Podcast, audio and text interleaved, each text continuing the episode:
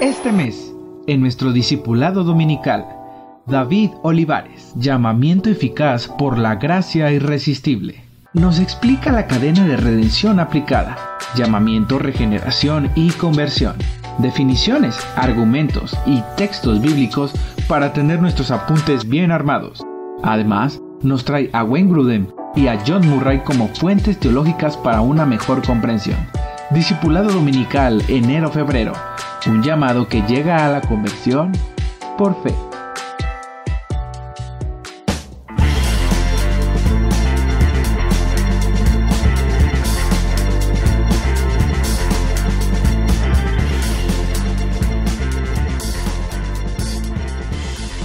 Pues estamos listos para grabar nuevamente Panorama Bíblico. Estamos aquí eh, listos para tratar un tema que realmente pues no es difícil.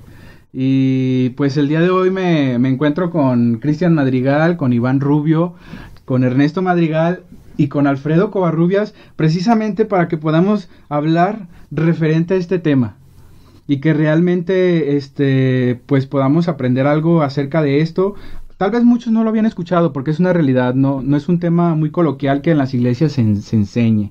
O a lo mejor sí lo, sí lo han enseñado algunas iglesias, pero tal vez no lo habías conocido con, con ese término que es corrupción radical o depravación total, que es un término pues teológico que muchos teólogos usan para poder llamar este tema. Y siempre me gusta a mí eh, llamar, a hacer un, llamado a la, a la reflexión eh, tratándoles de dar un poco de, de contextos y de ejemplos para que poder comprender mejor este tema. Ahora, a mí se me hizo mejor que poder entrar con una noticia buena y con una noticia mala. Este, las dos, las dos noticias pues son de acciones que, que hicieron personas y que una pues su, su, fin pues la verdad fue malo, trágico, pero la otra es que aparentemente es una buena acción. ¿verdad? Y después de leerlas les voy a hacer una pregunta para poder desglosar. Así que va la, la, noticia buena. Dice, el pasado 19 de enero en Chimalhuacán, Estado de México, una niña de tan solo 11 años de edad de nombre Giselle salió de su domicilio al filo del mediodía. Ella fue a un cibercafé. Sin embargo, la niña ya no salió. Pues el dueño del ciber, el cual es identificado como Roberto N., le invitó un refresco y con engaños la llevó a su casa, donde violó y posteriormente estranguló a la menor. Después fue y tiró el cuerpo a un terreno en, en Iztapaluca por temor a ser denunciado. Tras su captura, el agresor confesó todo y fue vinculado a proceso. Esa es la noticia mala. Ahora vamos a... ¿Esa es la noticia mala? Esa es la noticia, esa es la noticia mala. No sé si todos la entendieron otra, o se las explico. Ah, muy bien. Porque es válido, pues a lo mejor no, tengo una buena redacción. Miren, aquí lo que pasó fue que este, una niña de 11 años, sí, en el Estado de México, en el, en el Estado de Chimalhuacán, este, salió de su casa, le dijo, mamá, voy a ir al... Ah, no, este, salió de su casa, su mamá no estaba. Ella salió de su casa y iba a un ciber, ¿verdad? Ella llegó al ciber y en el ciber, el encargado del ciber, identificado como Roberto N., este, le, invitó un refresco con engaños, pues no sé la, la, forma en la que lo engañó, la engañó y la llevó a su casa, ¿verdad? Este cuate la llevó a su casa y en su casa la violó. Después de haberla violado, el cuate tuvo temor de que de, de ir a la cárcel. Denunciado. Exactamente, de ser denunciado y este pues decidió matar a, o sea matar a la niña deshacerse de, la evidencia verdad sí. Y fue tiró el cuerpo y después hicieron investigaciones y resultó que pues que él, él, la, había matado este pero fue capturado verdad o sea todo salió ahí bien. Este esa es la noticia mala. Ahí estamos bien verdad sí. ahora les voy a leer la noticia buena. La buena noticia. La buena noticia.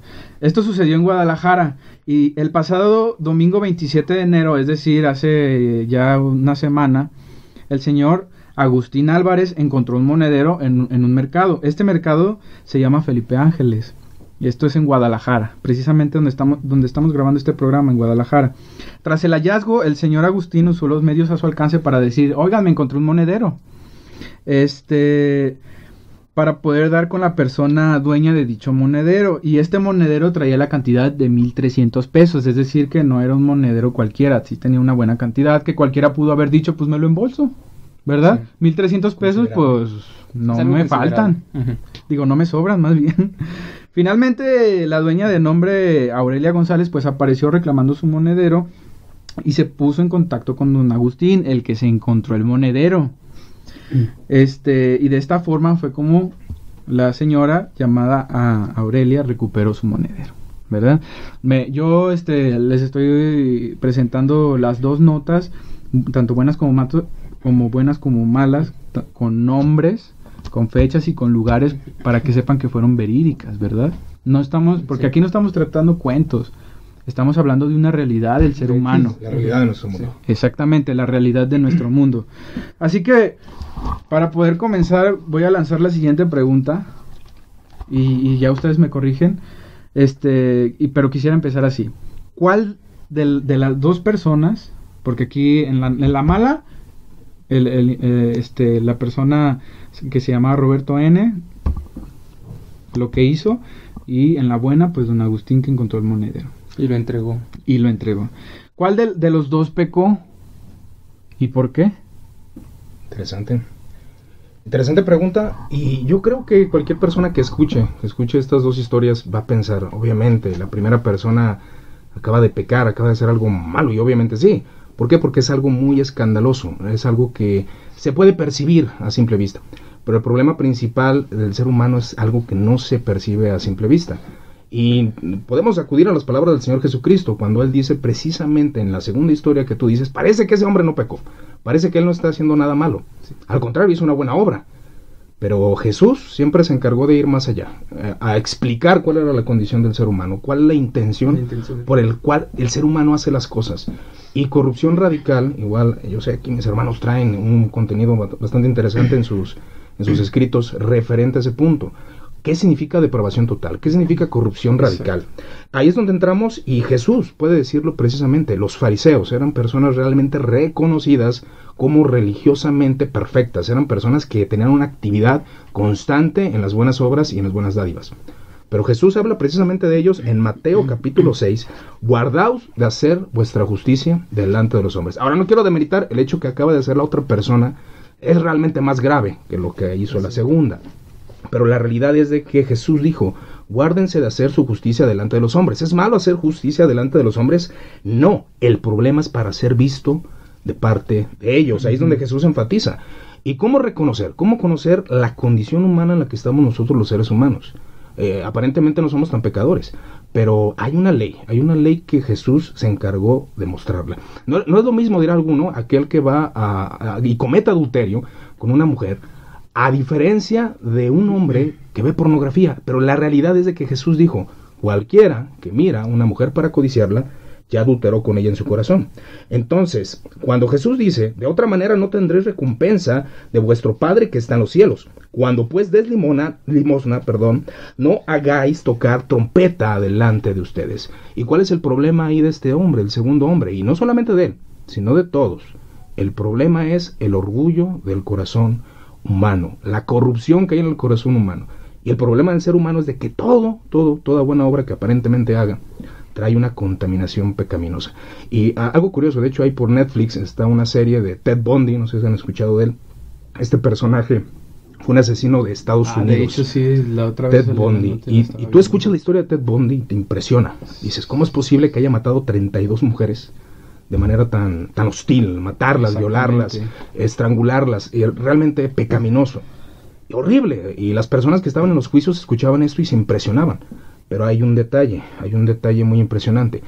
A pesar de que este hombre hizo sus pecados, la realidad es de que estos pecados están dentro del corazón humano. Ah, una cosa es hacerlos, es verdad, y es muy grave hacerlos, pero muchas veces están escondidos en el corazón del hombre y lo quiere hacer. Ese es el problema de la corrupción radical y Jesús dijo, del corazón salen los homicidios, las fornicaciones y toda esta clase de males. Están en el corazón humano. Aparentemente el hombre puede ser, puede ser buena persona, pero la realidad es que hay una contaminación, una contaminación. Porque de hecho se piensa mucho que solamente porque se hacen malas acciones ya significa que de ahí pues, este, proviene lo que es la corrupción. Sí, de hecho, fíjate, Ray, este, hay algo que se me hace muy interesante, un pensamiento de Juan Wesley, yo creo que lo conocen. Este hombre decía que el hombre evita el pecado muchas veces por dos razones. Él marca eh, que el hombre evita el pecado por dos razones. Principalmente, evita la maldad el hombre hacer lo malo por temor al castigo, al juicio. Ese es el primer, el primer caso. Y el segundo caso, dice él, que hay hombres que evitan el pecado o hacer el mal por amor a la virtud por amor a ser reconocidos como buenas personas. Aquí como nuestro hermano Iván nos acaba de decir bien certeramente de aquellos hombres que hacen tocar trompeta delante de él para mostrar su supuesta justicia delante de los hombres. Pero vemos que tanto un adúltero que ejecuta el acto como un adúltero de corazón delante de Dios son iguales de pecadores y los ponen en el mismo, en el mismo margen y en la misma regla. Pero ¿cómo podemos explicar, por ejemplo, este, y no sé si sea bueno abordarlo, abordarlo de esta, de esta forma, que aunque haya sido una buena acción, en este caso de, de, don Agustín de regresar el monedero, así es, este, estamos hablando de una acción que está, ¿cómo, cómo le podemos llamar? ¿Bajo pecado? O sea que también puede, puede ser, así como el, agresor este, actuó, hizo pecado, ¿cómo podemos explicar? Pues que aunque sea una obra buena también puede ser un, pecado, ¿no? Aquí el punto creo que está que el ser humano peca aun cuando no quiere pecar. ¿Qué es pecado? Darle la gloria a Dios y dejar de darle la gloria a Dios. Cuando yo hago una obra, esta obra tiene que ser para la gloria de Dios.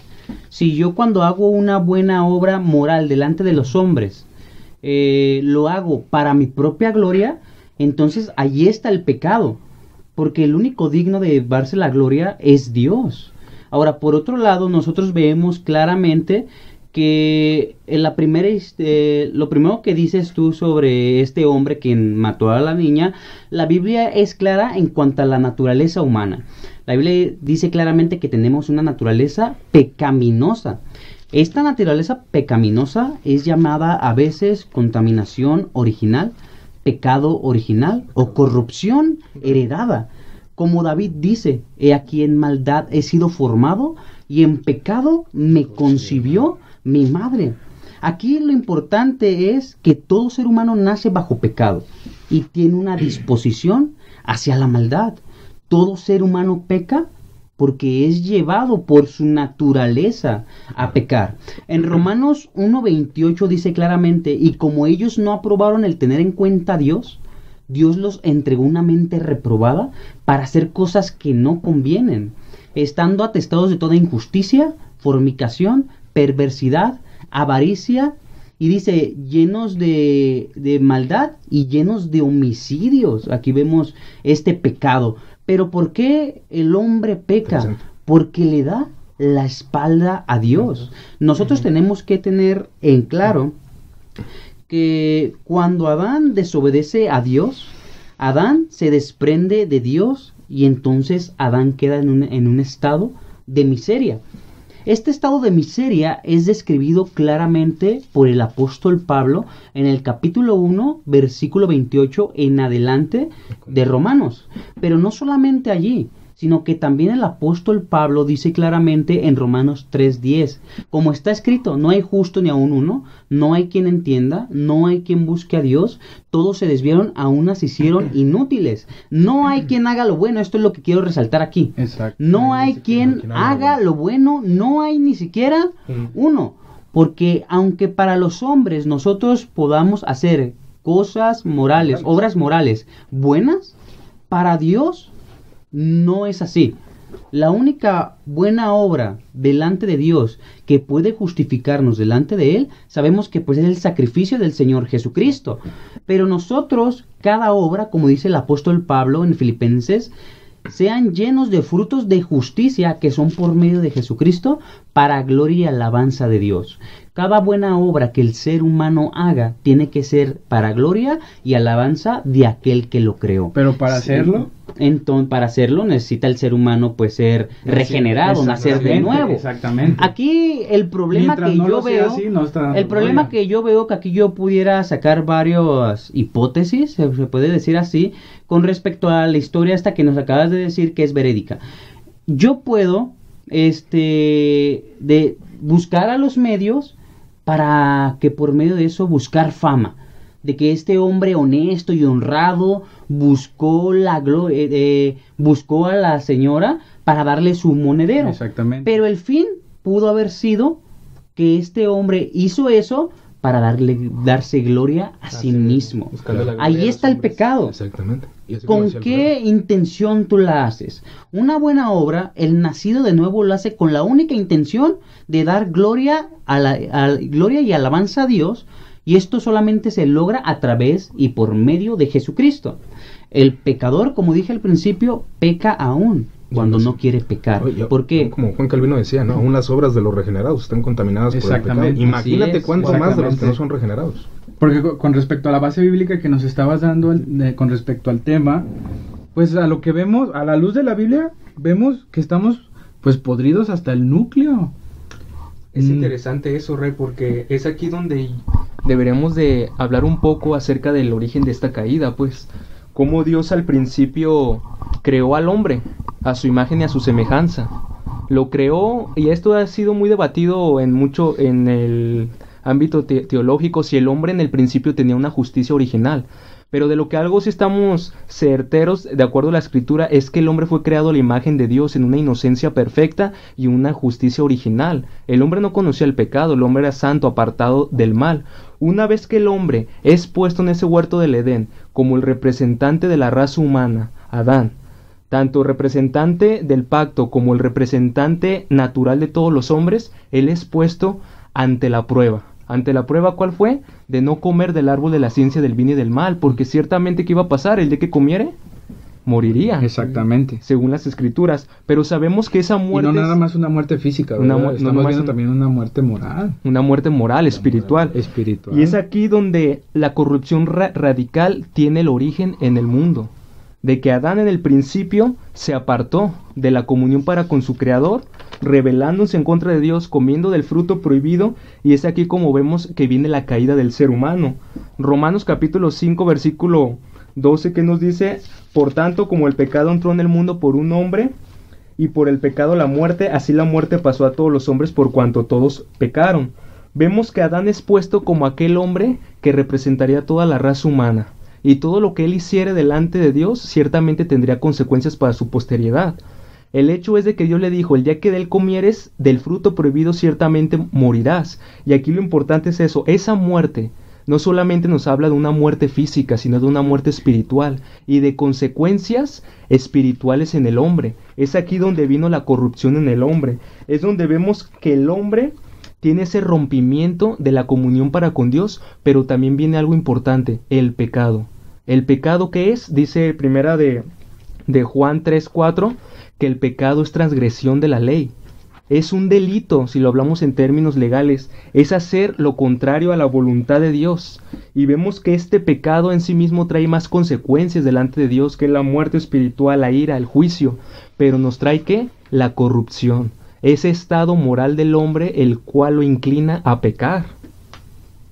Así es. Pues es que algo que, que- que les quería mencionar y que se me pasó mencionarles es que el- yo, yo pienso, y no sé si todos estén de acuerdo, que el, la- el punto, el texto base para hablar acerca de la corrupción radical, a menos que me equivoque, podría ser Romanos 3.10, ¿no? Claro, Pero es que ¿saben por qué? ¿Por qué se vuelve interesante? Porque los cristianos de ese tiempo y esa exhortación que Pablo está haciendo en ese momento es porque se pensaba que porque el, el otro era griego o este o judío, judío pues por eso eran eran pecadores. Y ahí Pablo que les ento- les empieza a decir es que no hay- acusado a judíos y a gentiles que todos Exactamente, exactamente. ¿Y qué les dice? Es que no hay justo Ni a ni uno. a un uno. ¿Qué es lo que vemos entonces ahí? Una generalización. O sea, como, como se dice coloquialmente, agarró corte parejo. No es que nosotros porque este somos cristianos significa que somos entonces justos, ¿verdad? Claro, ahí, ahí es donde se hace una, una descripción clara de lo que el ser humano es, en lo que estamos hablando de Romanos 3.10. Tú quieres conocer eh, cuál es la condición del ser humano, tienes que leer Romanos 3.10 en adelante. Con el fin, el fin y, a, y a mí es lo que me gusta, que hay un testimonio en el cual te indica que estás mal como ser humano, que estás incorrecto. De hecho, una persona a la cual hace poco estábamos hablando precisamente de esta doctrina, que a mí me gusta llamarla incapacidad. Incapacidad, que el hombre no tiene capacidad moral de hacer las cosas como Dios manda. O sea, si tú puedes hacerlas como tal vez tu código moral del Estado te dice, pero no como Dios manda. Ese es el problema. De hecho, ya mencionaba, esta persona mencionaba un, síndrome de Steven Johnson, que es una enfermedad la cual se contamina en todo el cuerpo. Ninguna parte de la piel, eh, por, por medio de un medicamento, ninguna parte de la piel queda limpia, queda limpia de una bacteria o una especie de... mm, es como alergia, por así decirlo. No lo comparo de manera total, pero lo que me parece impresionante es ver el hecho de que el hombre está corrompido en su totalidad y en su composición como ser humano está dañada, está dañada y Romanos 3.10 lo dice, no hay quien busque a Dios y ahí es una generalización, no hay quien lo pueda buscar. Ahora alguno dirá, ya yo conozco gente que busca a Dios, Eh, no conocemos internamente. Eso era lo que te iba a decir, porque dijiste algo, dijiste algo muy, muy atinado. Tal vez algunos dicen, bueno, ¿qué diferencia hay que le llames eh, corrupción radical? Te dicen. Eh, sí, exactamente. Es una evidencia, es una evidencia el hecho de que el hombre sea religioso, de que eh, Dios nos puso un sentido religioso. Sí. Pero la realidad es cuando una persona está buscando a Dios o cuando una persona está buscando a un Dios Eh. conforme a su entendimiento. lo- O la motivación más que es que la motivación también. La, la incapacidad, ¿por qué? Porque realmente, aunque ustedes mm, pues no, no, no lo crean o a lo mejor no se hayan dado cuenta, hay gente que, que sí cree en una capacidad. Pues Es- fíjate, y, hay un nombre teológico para eso que Ujú. tú, has- tú me has dicho muchas veces, pero que podemos también pues abordarlo. Sí, el apóstol Pablo es claro en Efesios donde dice que Dios nos dio vida a nosotros cuando estábamos muertos en nuestros delitos y pecados. El hombre está muerto en sus delitos y en sus pecados. ¿Qué significa depravación? Depravación significa que todo ser humano es corrupto y somos corruptos en todo nuestro ser. Todo ser humano piensa cosas pecaminosas, hace cosas pecaminosas y habla cosas pecaminosas. Bien leí hace rato aquí en Romanos 3.10, es de eso de que el hombre habla cosas pecaminosas y dice así en Romanos 3.10, déjame buscar la cita. Romanos 3.10, al principio, en el versículo 10 eh, y en el versículo 11, aparecen algunos no hay del, del libro de Romanos. No hay justo ni aún uno. No hay quien entienda, no hay quien busque a Dios.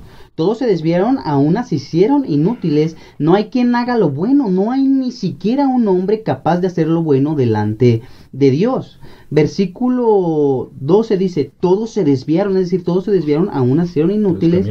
Después dice, mm, versículo 13, sepulcro abierto es su garganta, con su lengua engañan, veneno de ¿Qué hay áspides hay debajo de sus labios, su boca está llena de maldición y amargura. Fíjate que aquí quiero enfatizar, eh, Ray, Sí. que aunque se nombran cuatro miembros, eh, estos cuatro miembros eh, son utilizados para que el hombre hable. Eh, uno es el miembro de la garganta, de labios, el miembro de la boca y el miembro, por ahí se me escapa el otro, el miembro de La lengua. De la lengua. La. Pero todo esto te habla de cómo el ser humano, el Señor Jesucristo dijo claramente que del corazón del hombre realmente es donde nacen los homicidios, las contiendas, los engaños. Pero del corazón del hombre nace el maldecir a su prójimo también.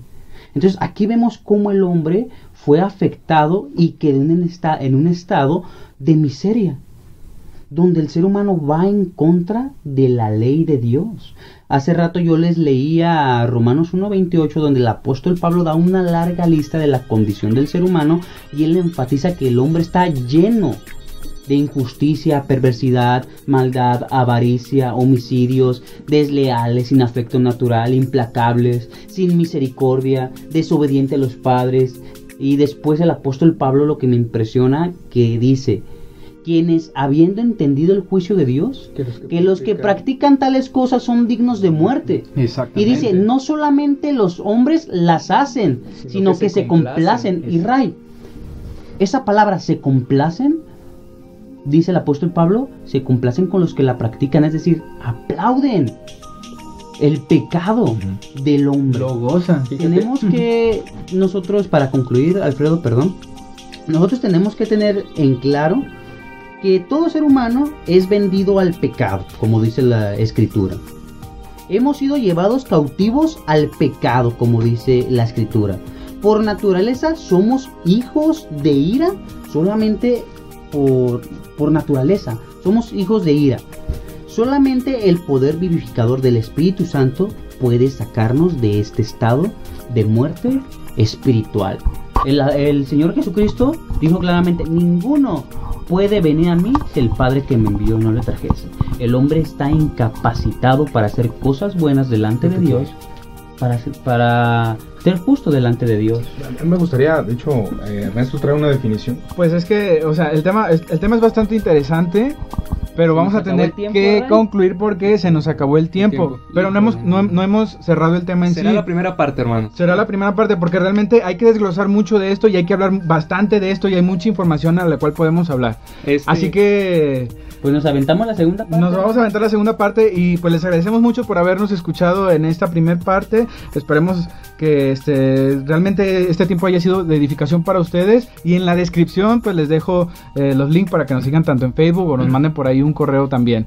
Pues muchas gracias por habernos escuchado y hasta la próxima. Saludos a todos. Saludos.